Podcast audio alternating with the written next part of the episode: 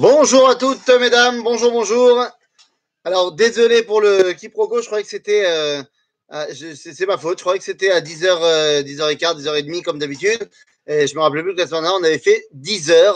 Donc, euh, bah, excusez-moi. Mais ça y est, on commence. On commence notre chiou. Le temps passé. Mais ça y est, on est parti. Et on va pouvoir commencer. Donc, ce matin, vous avez demandé un chiour spécial. C'est parti. On va s'occuper pas de Tfila ce matin, on va s'occuper uniquement de Pessah, de Leil à Seder, de Chaya Pessah de manière générale. Ok? Alors c'est parti. Les amis, quand on parle de Pessah, eh bien il faut se poser une grande question. Qu'est-ce qu'on fait Qu'est-ce qu'on fait Quelle est la véritable raison de la fête de Pessah? Eh oui, c'est une vraie question, cette histoire. Parce que bon, c'est la fête la plus, la plus enfin, je sais pas si c'est la plus importante, mais c'est une fête qui est extrêmement, extrêmement importante. La question est de savoir, est-ce qu'on sait concrètement ce qu'on fait? Vous allez me dire, la sortie d'Égypte. Euh, Je veux bien, mais qu'est-ce que ça veut dire? Qu'est-ce que cela veut dire? Eh bien, il faut bien comprendre une chose. Il y a des gens, j'ai entendu dans une vidéo que mes enfants regardaient ce matin sur euh, Pessar pour les enfants, que euh, le rabbin là-bas qui a fait la vidéo, il a demandé alors qu'est-ce qu'on fait à et, ils ont répondu là-bas dans la vidéo, c'est la naissance du peuple juif, le Yom Houledet du Ham Israël. Et je suis désolé, mais c'est faux. C'est faux car nous étions un peuple juif avant, avant la sortie d'Égypte. Je vous rappelle que au début du livre de Shemot, c'est-à-dire avant la sortie d'Égypte, quand on est en Égypte, Pharaon nous appelle d'ores et déjà Yesh Am Bene Israël Rav mimenu. Il dit cela à son peuple. Il nous appelle comme étant une identité nationale. Nous sommes donc déjà un peuple en Égypte. Avant de sortir d'Égypte, nous sommes déjà un peuple. Donc, on ne peut pas dire que Pessah, c'est la naissance du peuple juif. Non, le peuple juif existait déjà avant, en tant que peuple. Mais c'était un peuple en exil. Nous fêtons la sortie de ce peuple d'exil. Mais la question, et je le repose, c'est qu'est-ce que ça représente pour nous, cette fête? Alors, juste deux petites secondes, deux petites secondes. Ma sœur est peut-être dans le parage. Allô? Oui, je suis en live sur YouTube. Que puis-je faire pour vous, madame?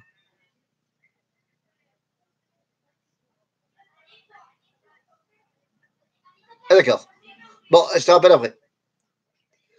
Bekitsour, excusez-moi. Euh, alors, qu'est-ce qu'on fait exactement? Quelle est l'idée? Eh bien, les amis, je vous explique. La Gemara, dans le traité de Psachim, nous dit que pour véritablement faire la mitzvah de la Haggadah, eh bien, il y a un klal, il y a un truc à respecter. Tsarich la tril bignut ou les sayem beshevach. Lorsqu'on raconte la Haggadah, eh bien, nous devons la tril bignut, c'est-à-dire commencer par dire ce qui va pas, ce qui était pas bien, pour terminer sur bah, ce qui était génial. Et je vous pose la question, qu'est-ce qui est le gnout et qu'est-ce qui est le shevach Qu'est-ce qui était pas bien et qu'est-ce qui est bien? Eh bien, la réponse est toute simple. Marloquet. Bah oui, c'est une bonne réponse de juif. Marloquet. Et oui, la Gemara ne nous a pas dit quel est le bien et quel est le pas bien. Mhm. Alors que faire? Eh bien, je vais vous dire quoi faire. Il y a une marloquette entre Rav et Shmuel dans le Talmud, entre Abaye et Rabat, c'est-à-dire entre différentes écoles de réflexion talmudique de qu'est-ce qui est bien et pas bien à la sortie d'Égypte. Alors, la première avis nous dit que ce qui était gnout, c'est que Avadim Aïnou les paro Mitzrayim. C'est que nous étions esclaves de Pharaon en Égypte. Ça, c'était le gnout. C'est-à-dire, le fait d'être esclave, c'est pas bien. Donc, c'est quoi le shevar? Eh bien, à ce moment-là, le shevar, c'est Barshav, Yatsano Misham. Que maintenant, on est en version. C'est de dire que Mitechila Ovde Avodazara. C'est que le problème, c'est qu'on était idolâtres. C'est ça le vrai problème. Et que Arshav, Kirvano Amakom la Avodato. C'est que maintenant, nous sommes redevenus serviteurs de Dieu. deux avis. Deux avis d'ailleurs qui ont donné naissance à deux agadotes. Deux agadotes différentes. Une agada de Rav, une agada de Shmuel, une agada de Abaye, une agada de Rabat. C'est-à-dire deux agadotes complètement différentes, qui avaient toujours d'ailleurs le même euh, format. Introduction, question, réponse. Dans la première agada, l'introduction c'est Alachmania, les questions c'est le Manishtana, et la réponse c'est quand on dit Avadim Aïnou le Paro, jusqu'au moment où on parle de Rabbi Elazar ben Azaria, Reani Keven Shivim Shana, tout ça. Ça, c'est la première Agada. La deuxième Agada, c'est avec l'introduction de Baruch Hamakom, Baruchu, Baruch Shatan Torah, l'Amo Israël Baruchu. Ensuite, des questions, ce sont les quatre enfants. Et ensuite, le récit,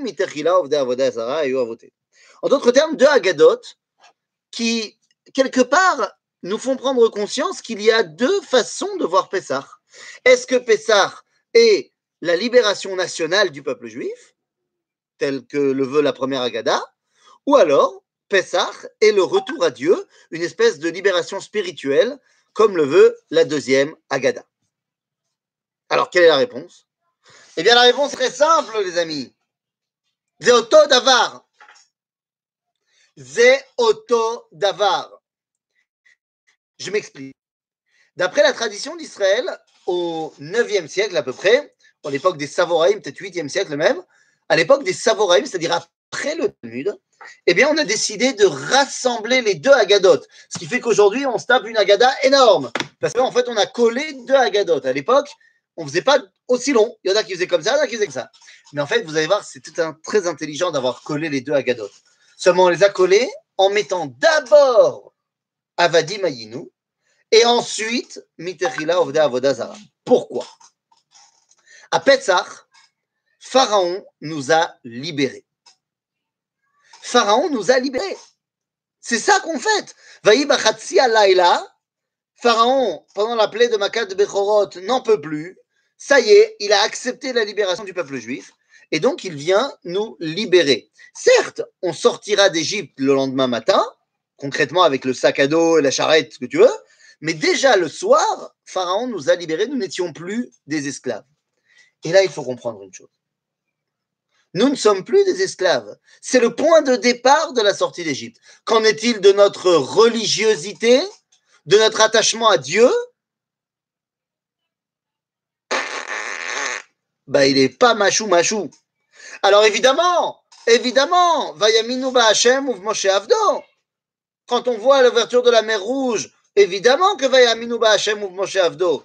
Seulement, le Rambam nous explique dans les lois sur les bases de la Torah, Elchot Yesodé à Torah, que cette émouna était une émouna temporaire.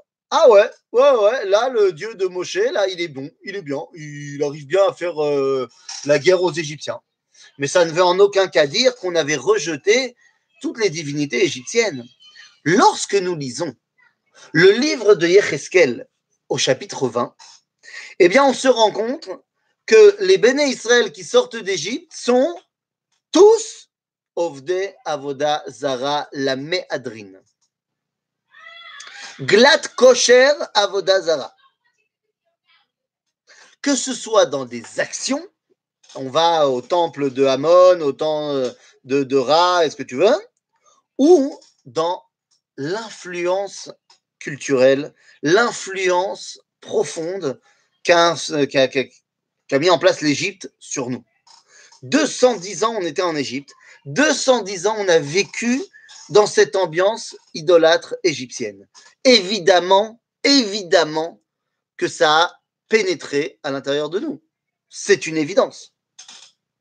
Eh, j'ai pas besoin de vous expliquer que lorsque tu vis 2000 ans ou 1500 ans chez des gens, même si tu essayes de garder une spécificité, il y a un moment donné, où l'influence des gens, bah, elle est là. Elle est là, elle est sur toi. Qu'est-ce que tu veux que je te dise? Qu'est-ce que je veux vous dire par là? Je vous dire par là quelque chose d'évident. Et vous l'avez bien compris. 2000 ans. 2000 ans où les Ashkenazim ont vécu chez les chrétiens. Mais il y a eu une influence chrétienne évidente à tous les niveaux. Que ce soit au niveau architectural, une synagogue consistoriale en France, c'est une église. Que ce soit au niveau de nos croyances, Bien évidemment. Regardez à quoi se comment se représentent les juifs ashkénazes. Le Mashiach, le Messie, bah, c'est Jésus avec une kippa. C'est Harry Potter avec des péotes. Alors que ça n'a rien à voir avec la conception réelle du Mashiach. Donc il y a une influence chrétienne évidente. La notion que euh, les Ashkenazim sont en mode déprime constante.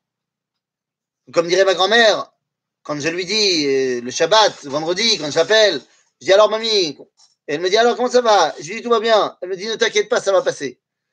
Cette euh, façon qu'ont les Ashkenazim de, dire cette, cette expression bien connue dans nos contrées, si tu peux être triste, pourquoi être joyeux?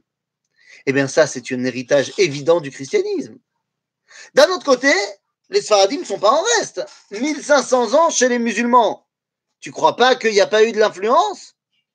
Ah, Évidemment, la liturgie séfarade, elle ressemble à la liturgie arabe. Évidemment que beaucoup de croyances, comme celle du libre arbitre, lorsque nos grands-mères euh, marocaines, tunisiennes, algériennes nous disent c'est ton maktoub, ce n'est absolument pas juif la notion de maktoub. La phrase à l'origine c'est maktoub min Allah, c'est musulman. Mais 1500 ans chez les musulmans ont laissé des traces. Alors, 210 ans également ont laissé des traces sur nous en Égypte. On nous dit, et vous le savez, qu'en Égypte, on a gardé notre. Enfin, ceux qui sont sortis d'Égypte hein, ont gardé leur langage, ont gardé leurs vêtements et ont gardé leur nom. Ça veut dire que tout le reste, ils n'ont pas gardé. Tu peux continuer à t'appeler euh, Rosenberg ou, euh, je sais pas moi, Ben Soussan, tu peux continuer à t'habiller avec des habits euh, traditionnels juifs, et tu peux continuer à parler en yiddish, mais être culturellement complètement assimilé. Complètement assimilé. J'en veux pour preuve, j'en veux pour preuve. L'assimilation culturelle, elle n'est pas forcément pas religieuse. Regardez ce qui se passe aux États-Unis, à New York par exemple dans les communautés orthodoxes, ok? Ah, Une communauté, euh, pas des chassidim, mais chez les orthodoxes. Des gens religieux, Shomre Torah, mitzvot, ce que tu veux, mais ils sont américains jusqu'au bout des ongles. Jusqu'au bout des ongles. Regardez actuellement le grand rabbin de France. Il est rabbin, il a une kippa, il fait Shabbat, euh, c'est un religieux mais c'est un Françaoui, un Français jusqu'au bout des ongles, plus français que tous les Français. Maintenant, ce n'est pas un, un reproche. C'est pas mal d'être français, c'est très bien d'être français, très bien d'être américain, quand tu es américain, quand tu es français. Alors certes, Napoléon nous a donné la citoyenneté française il y a 200 ans. C'est très sympa à lui, ça nous a permis euh, d'arrêter les pogroms, ça nous a permis d'avoir une meilleure euh, condition. Tout ça, c'est très, très sympathique mais il est évident que ça a annihilé une grande partie de notre véritable identité. Les 4 cinquièmes qui sont restés en Égypte, j'en parle même pas. Eux, ils n'avaient même plus leur nom, même plus leur langue, même plus leurs vêtements. Et là, je me permets de tirer la sonnette d'alarme, une vraie sonnette d'alarme, qui dit la chose suivante. Lorsque je me retrouve à faire un chiour en français, nous devons nous poser la question où est notre compréhension de notre langue? Combien connaissons-nous de gens? Alors, on parle de la France parce que c'est ce qu'on connaît. Mais combien connaissons-nous de gens dans la sphère médiatique en France qui sont juifs, mais qui ont changé leur nom, changé leur langue et changé leurs vêtements? Qui s'habillent comme des goïms, qui parlent comme des goïms, et qui ont décidé que ça faisait plus vendre de s'appeler Bruel que Ben Guigui. C'est terrible. C'est terrible. L'assimilation culturelle de l'Égypte était extrêmement profonde. Et même pour ceux qui sont sortis d'Égypte, c'est-à-dire qu'ils ont pu sortir d'Égypte parce qu'ils avaient gardé quand même quelque chose. Eh bien, même eux, ils étaient complètement imprégnés de cette culture égyptienne, de cette idolâtrie. Vous comprenez qu'ils n'ont pas extrêmement rechigné à faire le veau d'or après. la culture idolâtre, elle est là. Elle est là, que tu le veuilles ou pas. En d'autres termes, nous fêtons à Pessah la sortie de 600 000 idolâtres d'Égypte. Eh oui. Ne venez pas me dire qu'à Pessah, on est redevenu serviteur de la Torah de Dieu. On n'a même pas reçu la Torah. La Torah, ce sera à Shavuot. À Pessah, Yatsanu Mitzrayim. Pharaon nous a libérés, nous n'étions plus les esclaves de Pharaon. Donc je comprends tout à fait la Haggadah qui dit Avadim aïno le paro Mitzrayim. Misham. Et maintenant on n'est plus esclaves de Pharaon. Cette Haggadah-là est tout à fait compréhensible. La deuxième, par contre, serait plus propice à être lue à Shavuot. Nous étions idolâtres, la avodato. Ça c'est vrai à Shavuot. A priori. Eh bien non. Effectivement, à Shavuot, nous avons reçu les lois de la Torah, le dévoilement divin. C'est à Dibrot. Mais il s'est passé quelque chose d'autre à Pessah. Et c'est fondamental de le comprendre. Vous savez, à Pessah, on va dire une prière particulière qu'on dit à certains moments de l'année, qui s'appelle le Hallel. Le Hallel, on le dit lorsqu'il y a un dévoilement direct d'Akadosh Baruch mais pas que. Nous dit la Psikta Rabati de Hanouka que En Omrim Oto Ella al Mapalatam Shel Malchut. C'est-à-dire que le Hallel ne se dit pas pour un miracle X ou Y, mais il se dit pour la Géoula. C'est-à-dire que tu ne diras le Hallel que lorsqu'il y a la chute de la Malchut qui te dominait et que tu es maintenant indépendant. La Psikta rajoute Les Sheavar Aïnu Avadim les Paro Avadim les Yavan. Et maintenant, non. C'est un texte qui parle de Hanouka. Donc, il dit on était esclave de Pharaon, on en est sorti, on dit le Hallel. On était esclave de Antiochus, on en est sorti avec les Rashmonaïm, on dit le Hallel. En d'autres termes, mesdames, eh bien, Qu'est-ce que nous disons? Que lorsque nous sortons d'Égypte, nous disons le Hallel. Seulement, si on se pose la vraie question, la vraie question est de savoir, mais qui, dans l'histoire, est le premier à avoir dit le Hallel? Nous, nous avons dit la Shira. Shira Tayam, c'est l'ancêtre de notre Hallel à nous, Béné Israël. Mais qui est le premier individu à avoir dit le Hallel? Eh je vous le donne en mille. Le Midrash Tanchuma nous dit tout simplement que le premier à avoir dit le Hallel, c'est Pharaon. Lorsque Makad Bechorot arrive, qu'il accepte de libérer les béné Israël, il vient voir Moshe et Aaron et il leur dit Ça y est, partez. Dans la Torah, il y a marqué Tsu Kacher dibartem valechu ou gam oti. Partez comme vous l'avez dit et bénissez-moi. Ça, c'est le texte de la Torah. Le Midrash rajoute une phrase que Pharaon a dit. Et cette phrase est fondamentale. Le Midrash nous dit que Pharaon a dit avadim li. À l'époque, donc il y a cinq minutes, vous étiez mes esclaves. Birshut. Et donc, et maintenant, vous êtes vos propres patrons vous êtes indépendant. avadav atem. Et donc vous êtes les serviteurs d'Akadosh Baruch Ve'allechem lehallelo. Et c'est à vous de le auto, de lui faire le hallel. Alléluia, allélu avde Hashem. C'est lui qui a dit cette première phrase, qui est la première phrase de notre hallel. Alléluia, allélu avde Hashem. Parce que Pharaon nous dit, vous êtes maintenant indépendant. Tu sais ce que ça veut dire être indépendant? Ça veut dire être serviteur de Dieu. Être indépendant veut dire être serviteur de Dieu. Mais attends, je suis encore complètement imprégné. Tu t'es imprégné, t'es pas religieux, tu connais pas.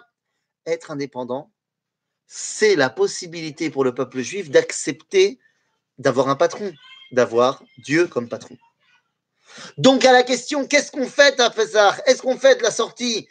National d'Égypte ou le retour à Dieu. Rabotai, c'est auto d'avar. Sortir nationalement, devenir indépendant, veut dire de facto être serviteur de Dieu.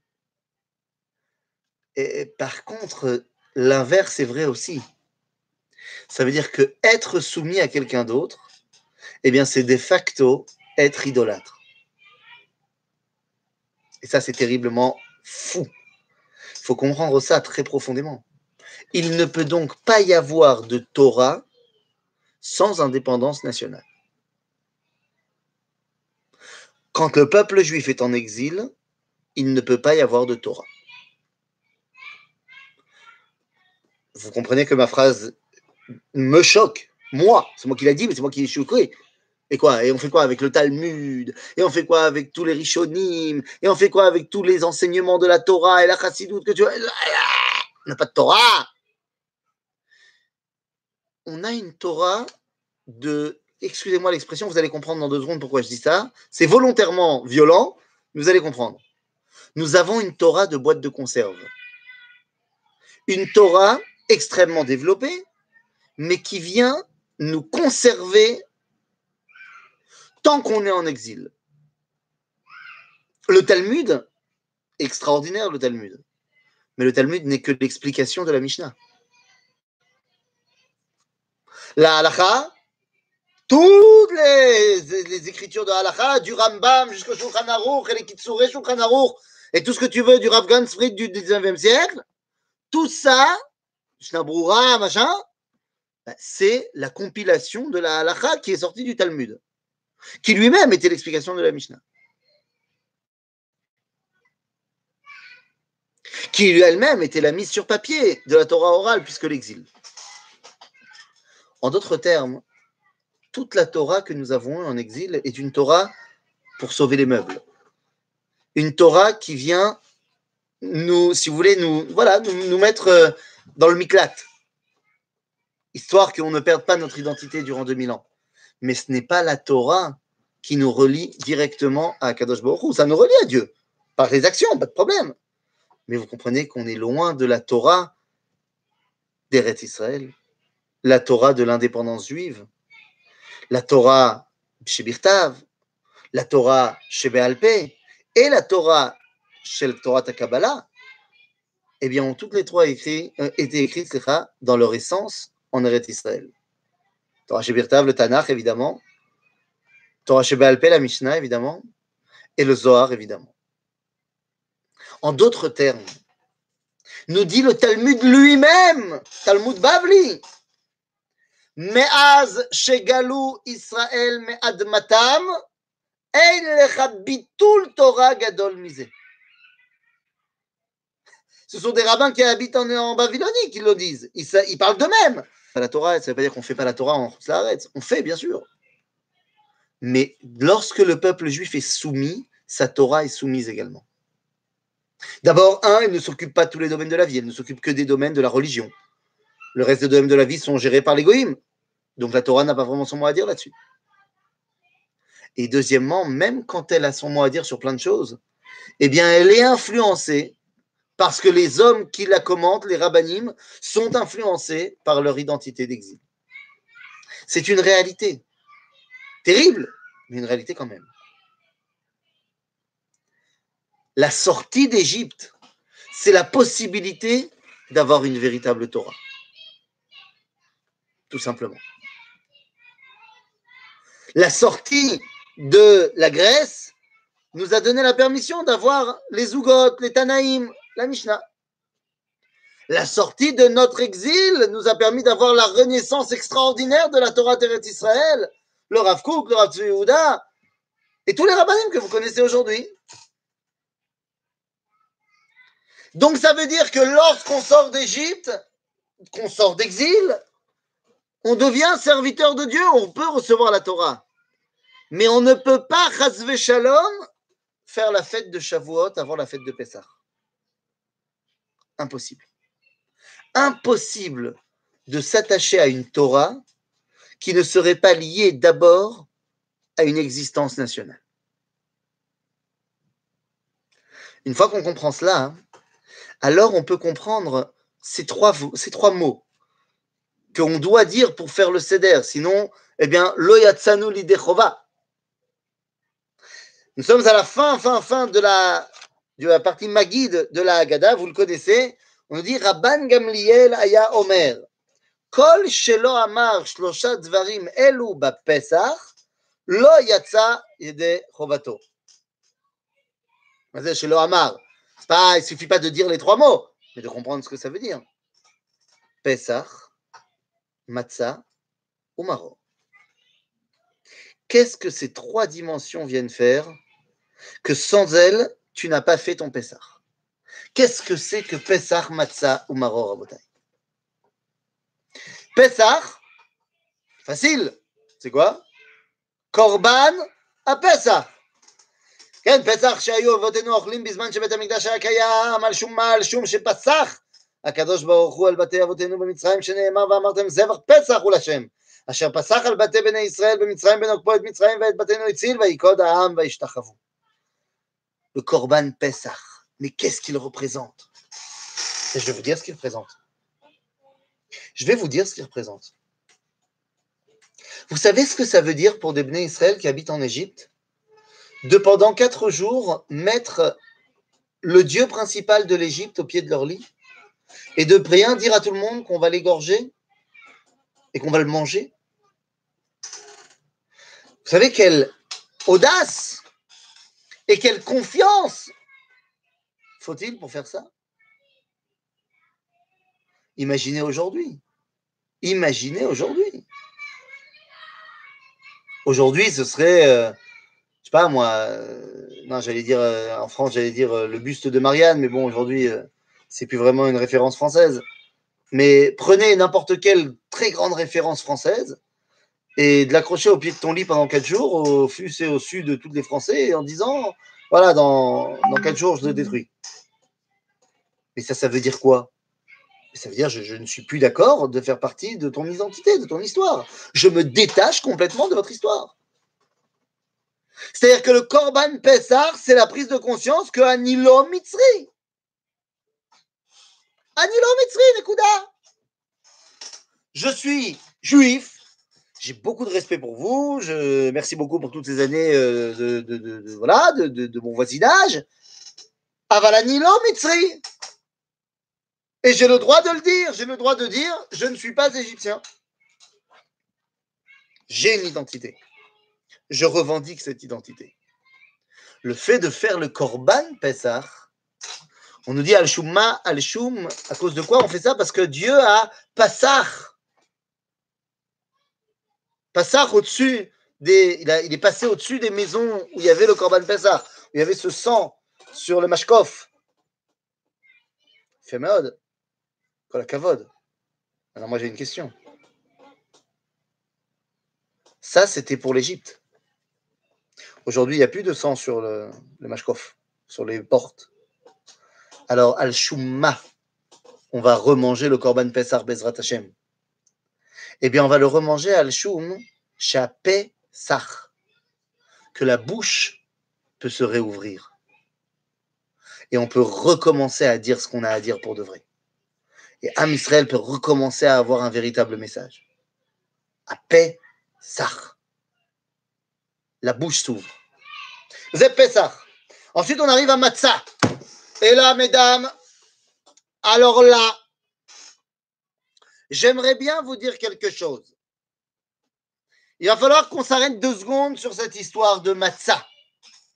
Parce que on nous l'a vendu et on nous le vend tout le temps. J'en ai marre des mensonges. Al-Shumma, Al-Shum, Shelo Betsekam Shel Avotenu, la Achmitz. Pourquoi est-ce qu'on mange la matzah et pas un bon, euh, une bonne baguette bien croustillante? Parce que nos ancêtres n'ont pas eu le temps de faire le, ma- le pain. Ça n'a pas eu le temps de lever. Tu l'as vu, mon œil? C'est un mensonge. Un mensonge éhonté. Bah oui, évidemment que c'est un mensonge. C'est absurde. C'est contraire à tout ce qui est marqué dans la Torah de dire qu'on n'a pas eu le temps. Combien de temps il faut pour faire du pain? Combien? Allez, moi je ne suis, pas, euh, suis pas un grand faiseur de chalot, j'avoue, c'est c'est pas mon domaine, ça c'est ma femme. Donc, mais vous, vous êtes des, femmes et, vous faites des chalotes extraordinaires. Donc, je vous pose la question, allez, de A à Z, combien il faut pour faire une chala Vous avez le droit de répondre. hein, euh, Vous savez que je peux voir euh, si vous, euh, vous pouvez écrire. Comme ça, je peux voir vos réponses. Donc, aidez-moi. combien de temps faut-il de A à Z pour faire une chala Non, pas de réponse?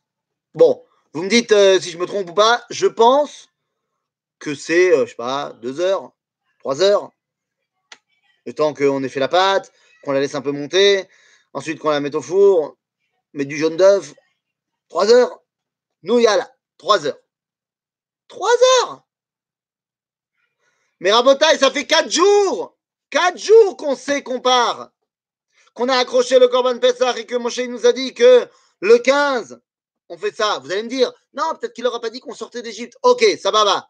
Le soir de l'El Seder, lorsqu'il a dit de manger le Corban Pessah, et il a dit qu'il faut manger habillé, machin, parce que demain matin, on part. Et ça, il l'a dit. Donc, on a 12 heures. 12 heures pour faire le pain. Ça suffit pas Bien sûr que ça suffit. On a le temps de faire du pain. On a le temps de faire des bagels. On a le temps de faire des donuts. On a le temps de faire tout ce que tu veux. Donc, qu'est-ce que ça veut dire, Loispik Betsekam chez la C'est complètement fou. Et pourtant, c'est ce qui a marqué dans la Haggadah. Et, Matzazo, Shorim al-Shumma, al-Shum, שלא הספיק בצקם של אבותינו להחמיץ עד שנגלה עליהם מלך מלכי המלכים, הקדוש ברוך הוא, וגאלם, שנאמר, וערפו את הבצק אשר יוצאו ממצרים, עוגות מצות, כי לא חמץ, כי גורשו ממצרים ולא אכלו מתמהמה, וגם צידה לא עשו להם. On donne les versets qui nous disent effectivement qu'on n'a pas eu le temps. Mais la question, c'est qui n'a pas eu le temps Et ça, c'est un chidouche extraordinaire parce qu'à partir du moment, à partir du moment où tu as fait Pessah, c'est-à-dire que tu as rouvert ta bouche, que tu es indépendant, que tu as montré que tu as une identité et que tu as donc un message à donner à l'humanité, eh bien, il y a une partie de cette humanité qui peut se reconnaître dans ce message et qui peut vouloir s'attacher désormais à l'identité d'Israël. À l'époque, il s'appelait le Erevrav. Le Erevrav, il voulait suivre Moshe et les Béné Israël. Mais eux, ils n'ont pas reçu toutes les informations que Moshe a données aux Béné Israël depuis quatre jours. Ils ont juste fait un groupe WhatsApp avec Moshe en disant euh, Dès qu'on sort, je vous préviens. Et au moment où Moshe a dit Yalla Olchim, il a envoyé un message WhatsApp à ces fameux Erevrav. C'était quelle heure? Bah, Au lever du soleil il faisait quoi? 5 heures du mat C'est-à-dire le moment dans l'époque antique, et jusqu'à aujourd'hui, notre boulanger, il fait le pain. Et au moment où ils étaient en train de pétrir la pâte, il voulait la laisser reposer et faire du pain comme d'habitude. Mais Moshe a dit on sort Ah Loïspik Betsekam Et ils ont pris ça avec eux. Et la Torah nous dit clairement que le RF ils ont fait Ugot Matzot Kilo Hametz. Puisque la Torah nous parle de Ham, Aham. Et le Kliakar nous dit que Aham, c'est Erevrav. Donc tout simplement, le Erevrav, c'est d'eux dont on parle qui n'ont pas eu le temps de faire des matzot. Ce pas nos ancêtres. Après, on dit que c'est nos ancêtres. Et parce qu'à partir du moment où ils se sont attachés à nous, ils ont décidé eux aussi de renier l'Égypte et ils ont décidé d'embrasser la destinée collective du peuple juif, ils deviennent Avoten. Rabbi Akiva, c'est Avotenu. Et pourtant, Rabbi Akiva, il est Ben Gerim. Il est fils de converti. Pourquoi? Ben, Simplement parce que, à partir du moment où tu t'attaches à l'identité d'Israël, eh bien, tu fais partie intégrante de cette identité. Lorsque tu as fait Pessah, tu as rouvert ta bouche, tu as un message à donner à l'humanité, eh bien, cette humanité, elle dit, ben, je viens. Et c'est le but de la sortie d'Égypte, Rabotaille. Le but de la sortie d'Égypte, c'est pas de sortir que les Israël, c'est de sortir l'Égypte de son emprisonnement dans son idolâtrie, dans sa conception du monde. Donc matzah, nous mangeons de la matzah qui n'a pas levé, comme celle du Erevrav qui n'a pas levé, pour dire que nous pouvons avoir un message à l'humanité. À ce moment-là, on est capable enfin de dire Maror. Maror, al Shumma, על שום שמררו המצרים את חיי אבותינו במצרים שנאמר והם הררו את חייהם בעבודה קשה בכל מיני ולבנים ובכל עבודה בשדה את כל עבודתם Évidemment, évidemment, le mort, c'est le plus facile, vous allez me dire. C'est celui qui nous rappelle l'amertume de la servitude. Bien sûr, bien sûr, bien sûr qu'il faut se rappeler d'où tu viens. Bevadaï. Le Rafouk nous dit quelque chose de fantastique à propos du Maror. Il dit le Maror, Zecher la Geoula. Pas seulement des, des, travaux pénibles que les Égyptiens nous donnaient, mais c'est Mamash Zecher la Geoula. Pourquoi Le Maror, la Geoula, donne-moi donne du Charoset, donne-moi un truc bon. Ma Maror. Dit le Rav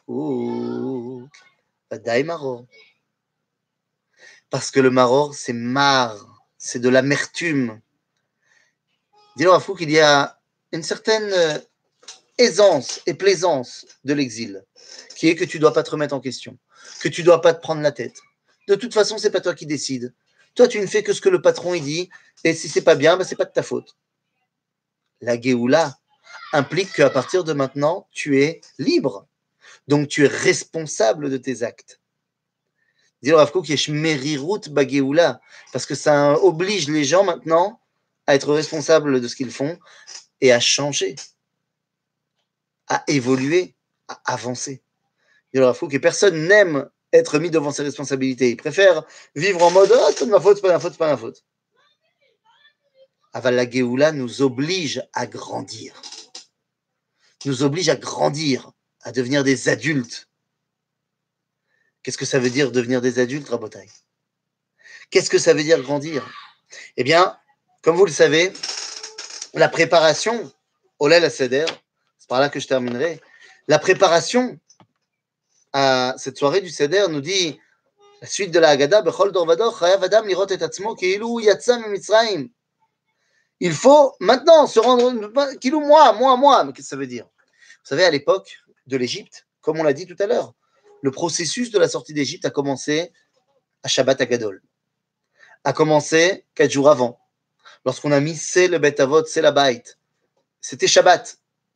C'était Shabbat Hagadol, préparation à la sortie d'Égypte. La question, c'est qu'est-ce qu'on a fait à ce moment-là pour se préparer? C'est quoi la première étape de la préparation?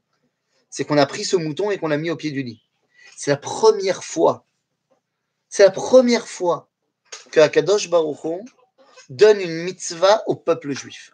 Il y a eu des mitzvot individuelles, Abraham, Yitzhak et Yaakov, mais c'est la première fois que Dieu donne une mitzvah collective au peuple d'Israël. C'est ainsi donc la première fois que nous devenons, en tant que peuple, bar mitzvah.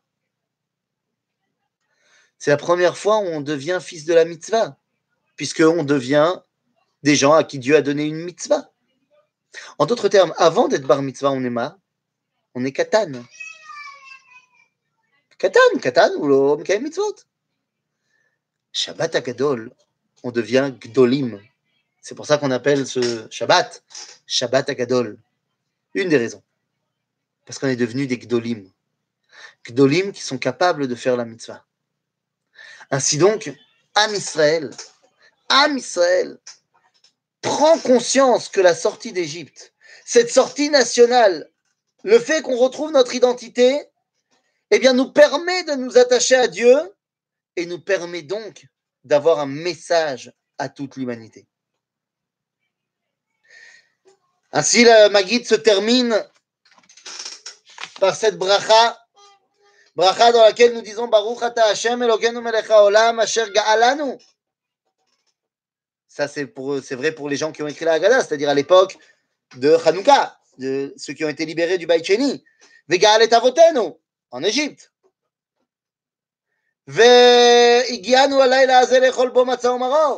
Ça, on parle déjà de ceux qui sont après le Khurban, qui nous ont amenés à manger cette nuit-là, Matzah Maror, pas Korban Pessah, puisqu'on est après l'exil. כן, השם אלוהינו ולא אבותינו יגיענו למועדים ולרגלים אחרים הבאים לקראתנו לשלום, שמחים בבניין ירח וששים בעבודתך. Tout le but de cette soirée de Pessah est d'arriver à un jour où on pourra revenir faire des régalim, beirecha, c'est-à-dire mm. au Beth Amikdash. Et là, on pourra faire le Korban Pesach.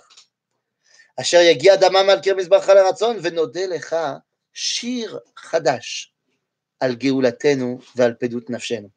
Et à ce moment-là, on pourra dire enfin un nouveau Hallel, Shir Khadash, nouveau Hallel. On a dit le Hallel à Pesach, on a dit le Hallel à Hanouka. Et la Haggadah nous dit, Bezrat Hashem, un jour tu diras le Hallel à Yom HaAtzmaut. Et à ce moment-là, tu pourras dire Baruch Ata Hashem, toi Dieu, tu es véritablement le libérateur d'Israël. Baruch ata Hashem, Gaal Israël, Sheniske, le Geoula Shelema. Ashana, sortie de confinement. Amen, ve Amen, Chag Sameach à tout le monde.